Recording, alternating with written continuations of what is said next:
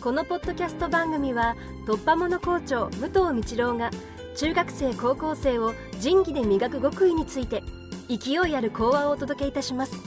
お楽しみください。おはようございます。あけましておめでとうございます。私の方からは簡単にサッカーもバレーボールもラグビーも陸上も多くのスポーツがこの新春に大きな大会をね、テレビでみんなも見たと思います。一つの区切りを彼らも迎えた。そして代替わりをしたり、何なりしながらね、新しい目標に向かって動き出す。それが新春ということだと思います。暮れに一年の経営は元旦にありと。みんなちっちゃな目標でもいいから目標を掲げてほしいというふうに話しましたけれども、何か目標を書いてはりました？まあ、高3はがっちり書いたと思います。それは後に。みんなも何か小さなことでもいいから、それを成し遂げる目標を立てたらどうかなと思います。私も目標を立てました。今年は言葉を大切にしたいと。言葉と共に生きていきたい。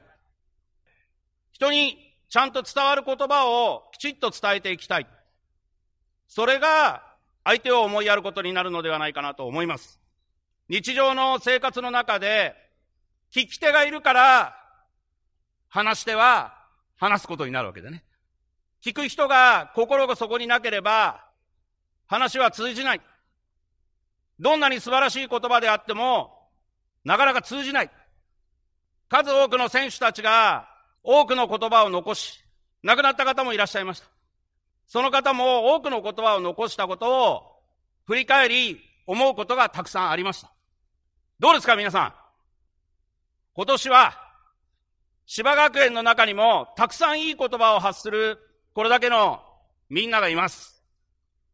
ですから、みんなの言葉をそれぞれが拾い集めて、芝学園がさらに研鑽を高めていけるように、言葉を拾って相手に言葉を伝えていく。